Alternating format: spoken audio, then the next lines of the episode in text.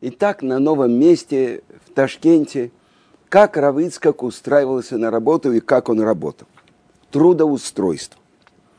Так я перепробовал много мест, пока, наконец, молодой хабадник Мендель Горелик не устроил меня на работу в организованный им цех. Впервые за много лет я спокойно вздохнул. Проработал там вплоть до отъезда. Сюда же со временем привел и сына, и дочь. Горелик нашел бывшего КГБшника Александра Дмитриевича Юдина. Когда-то этот Юдин состоял в личной охране Сталина, чуть ли не во время Ялтинской конференции. И даже был советским агентом в Нью-Йорке. Но так как он э, любил выпить, не удержался. И хотя был еще не старый, лет сорока, оказался в Ташкенте. И вот Горелик ему предложил. Есть у меня 15 человек, люди честные. Но у них есть одна проблема. В субботу мы на работу будем выходить, но работать не будем. Получишь половину наших зарплат и сможешь купаться в водке. Согласен ты быть нашим начальником и выписывать ведомости? Юдин согласился. Да еще устроил туда и жену, и тещу. Как они делились, я не знаю. Но я получал свои 120 рублей. Вы помните, в картонажном цеху он получал 60. А его ставка была 240. Две трети брал его начальник, бывший прокурор Окс. Итак, работа наша состояла в том, чтобы обезжиривать большие алюминиевые пластинки. Мы опускали их в воду, в ванну с раствором едкого натра.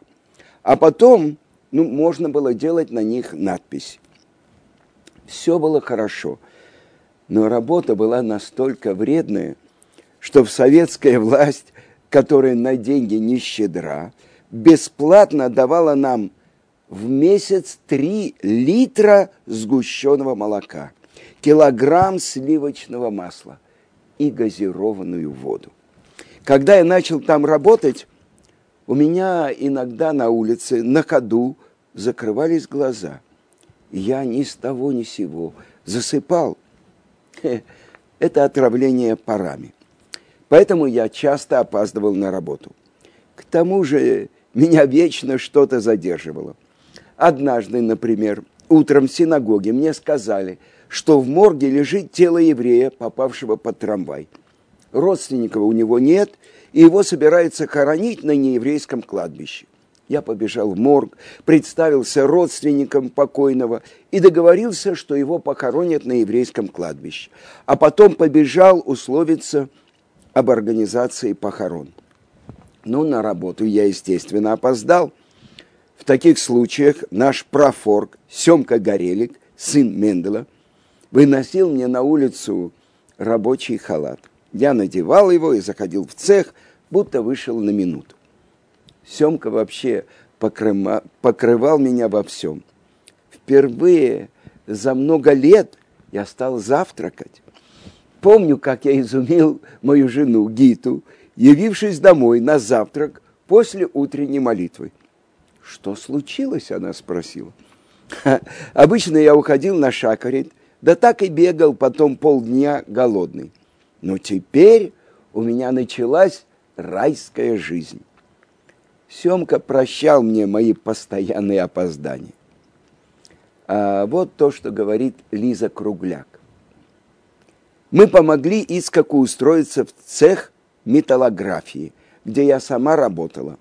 Ответственным там был Горелик. Он по поначалу не хотел брать Равицка к себе. Он знал, что это человек общественный. И где бы он ни появлялся, вокруг него собирались люди. А Горелик не хотел привлекать внимание властей к своему цеху. Он сказал, я не могу взять человека, у меня нет мест. Я возразила, тогда возьми его на мое место. Мне же легче устроиться, чем ему. Ну, в общем, он не мог от меня отвертеться и согласился. я его возьму. Но учти, под вашу ответственность. А со временем стало очевидно, что Ицкак работает лучше всех. Другие, случалось, работали с прохладцей. А он всегда спешил и прекрасно работал. Очень трудоспособный и очень добросовестный человек. Он делал больше всех и одновременно рассказывал, учил. Все поражались. Они никогда, никогда не видели такого человека, чтобы все умел. Потом начальник пришел ко мне и сказал, Елизавета Яковлевна, большое спасибо вам за этого человека. А я говорю, вот видите, а сколько вы меня мучили и не хотели его оформлять. Равицкак продолжает. Торопясь на работу, я не надевал маску и перчатки, что, как вы сами понимаете, укреплению здоровья не способствовало. Мне хотелось побольше сделать, чтобы урвать еще время для учебы. О какой учебе я говорю? А мы там в цеху не просто работали, мы там жили. Я предложил моим товарищам потихоньку съедать наши бутерброды на час раньше обеденного перерыва, не отрываясь от работы, чтобы потом, когда наше нееврейское начальство уйдет на обед домой или в столовую, с часу до двух дня, а пятницу чуть пораньше, учить со мной Мишнайот. Так мы и сделали. А сейчас рассказывает муж э, Лизы Кругляк, Владимир. Беда была с Равицкаком. Он ничего никогда не знает. Спросишь его о каком-то еврейском законе, а он говорит, надо посмотреть книгу.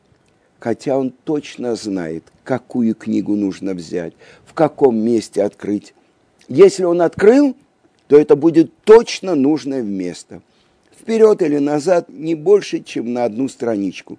И он точно знает, внизу слева, сверху справа, но так он ничего не знает. И вот то, что в этом цеху они сидели и занимались группой 15-17 человек.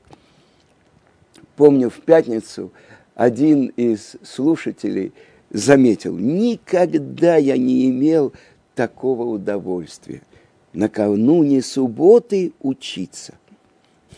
Люди, соблюдающие субботу в Советском Союзе, знают. В то время всегда в доме стоит дым коромыслом, идет бурная подготовка. А в субботу мы приходили в цех, но не работали. Но, видимо, кто-то донес об этом властям, и в одну из суббот к нам нагрянула комиссия. Увидев в дверях инспекторов – мы попросили жену Юдина, она, как я уже говорил, тоже работала в цеху, взять нашатырный спирт и тихонечко разлить по всем комнатам. Проверяющие, как только вошли, схватились за нос. Ой, как они тут работают, как они терпят, надо им добавить за вредность. С этим обнадеживающим выводом они тут же удрали. Но никто, конечно, ничего нам не добавил. Ну вот однажды в субботу пришли раздавать зарплату, а мы все разбежались. Не объяснять же Юдину и начальству, что деньги мы в субботу получить не можем, и расписаться в их получении тоже. А цех стоял на берегу Комсомольского озера, и мы все побежали и спрятались в лодках. Юдин просто с ума сходит, не понимает, в чем дело – он приглашает людей получить зарплату, они убегают, исчезли. Он оказался в глупом положении и страшно возмущался, когда мы вернулись. Ну, не работаете вы в субботу, это я понимаю, но деньги-то получить можно. Никак он не мог понять нашей логики. И это то, что замечает Рав Бенцион Зильбер. Юдин умер – вскоре после того, как получил разрешение Семка Горелик. Кажется, и у нас уже было разрешение. Когда мы шли выразить соболезнование жене Александра Дмитриевича, цех сделал свое дело, и Юдин закончил свои земные дела. Но один случай мог окончиться для нас весьма печально. Юдин – кроме своей семьи, временно на два месяца устроил в цех своего дружка из КГБ, Ивана Лебедева, и его жену, и его дочь. На этот срок он назначил Лебедева кем-то вроде управляющего производством. Но прошли два месяца, а дружок говорит, никуда я не уйду, я здесь начальник.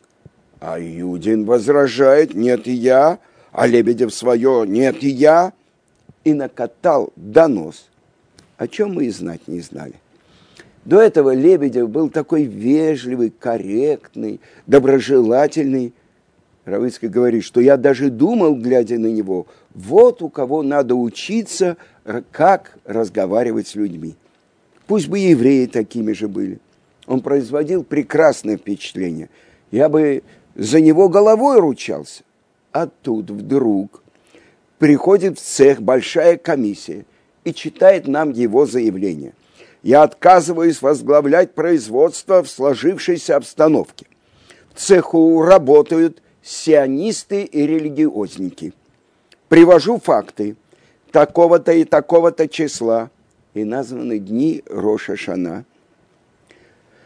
Когда цех два дня был закрыт, они отсутствовали на работе, и он перечисляет все имена – Сколько я не борюсь с этими религиозниками и сионистами, ничего не помогает.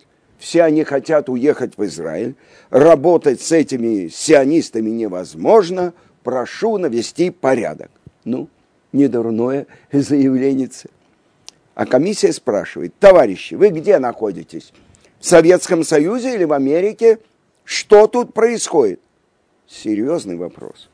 Очень серьезный вопрос – для 60-х годов, когда за спекуляцию расстреливали. Как мы выпутаемся, не постигаю. Но Бог помог. В цехе работал сын Менделя Горелика Семка. Он же, как я и говорил, был профсоюзным организатором, профоргом. И Семка спас положение – Увидев, что Юдин с дружком поссорились, он сразу сообразил, к чему это может привести. И у Семки была просто гениальная голова. Он подготовился. В Холямаэт, в полупраздничные дни Суккот, когда еврейский закон предписывает не очень работать, за известными исключениями можно сделать то, что окажется невосполнимым, если вы этого сейчас не сделаете. Например, записать номер телефона, или когда вы учите Тору, записать слова Торы, чтобы не забыть. Поэтому я настаивал. В холе работать только в том случае, если явится высокое начальство. Но в Советском Союзе, как известно, хозяйство было плановым. И каждому предприятию сверху предписывали определенный объем работы на определенный срок. Как же выполнить план? Понятное дело, ночами после праздника и воскресные дни так мы и поступали два раза в году после Суккот и после праздника Песах приходили в воскресенье и работали. Помню, как я прибежал в цех вечером сразу после праздника Симхат Тора. А сейчас Семка решил этим воспользоваться. Он подошел к охраннику и говорит, ты подтвердишь, что мы приходили работать в воскресенье?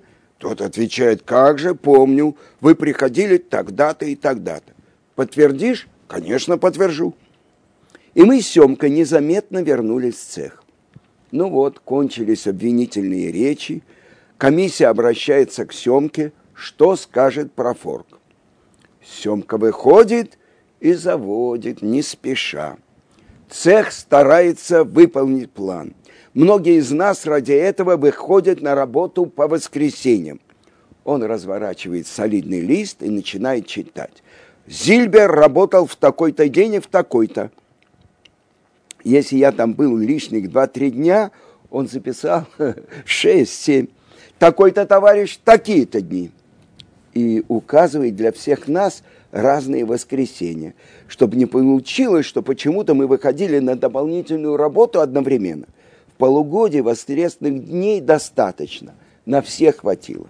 Он читает свой список И читает, и читает, не менее получаса. И комиссия заскучала. Слушать ей уже не хотелось. А Семка фантазировал дальше. Этим товарищам полагается отгулы. Я на это не пошел. Мне в очередные отпуска ни к чему.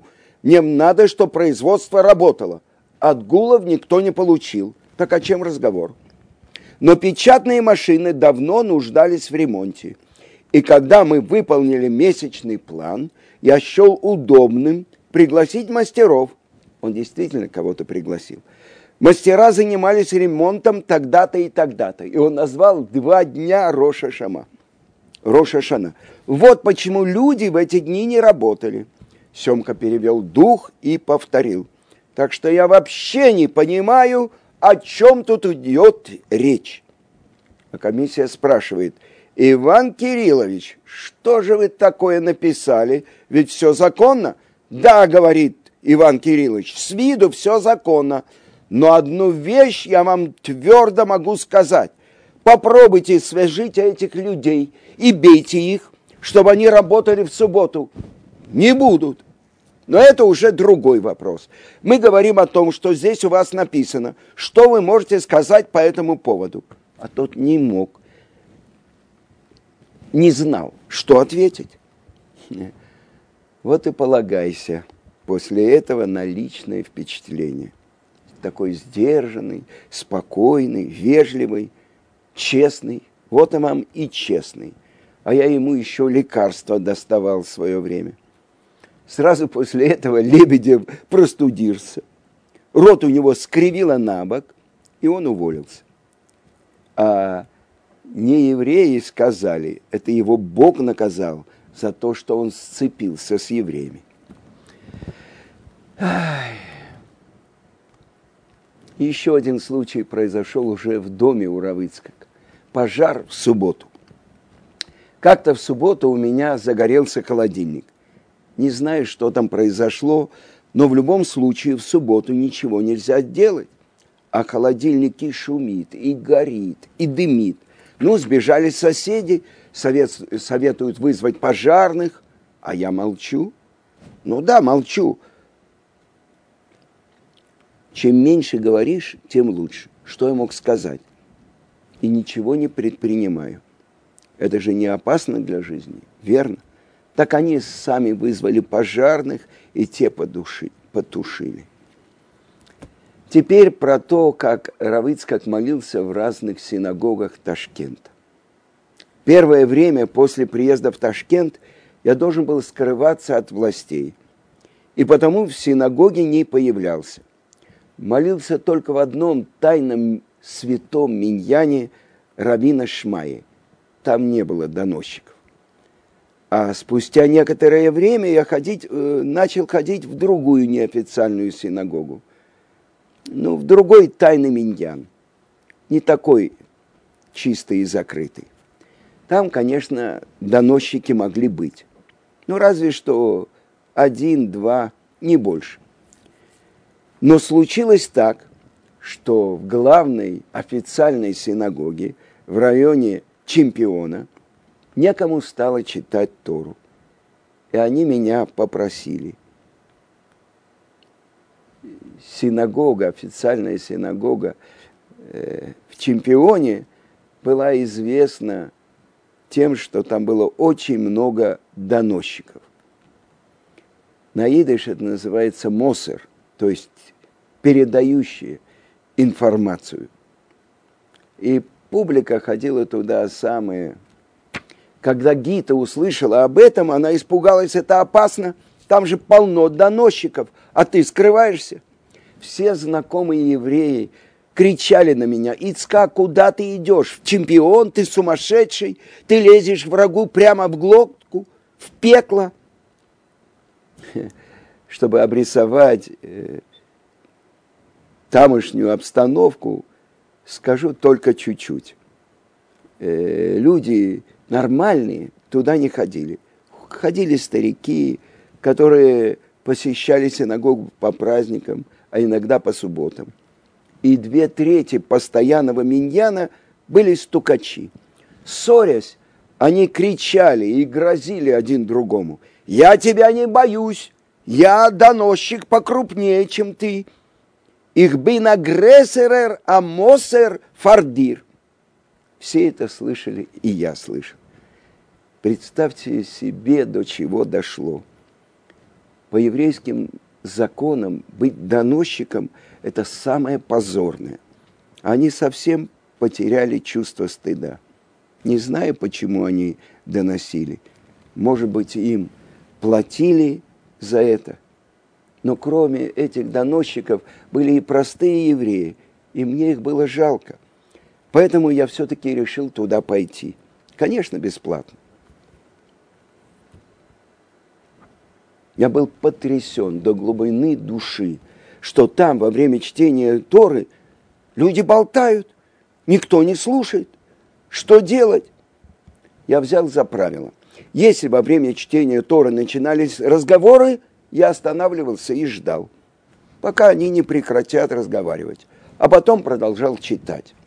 За месяц-другой я отучил их от разговоров, и это произошло настолько, что кто-то пришел и при... повесил объявление. Нельзя разговаривать во время чтения Торы. И с тех пор никто во время чтения Торы не разговаривал.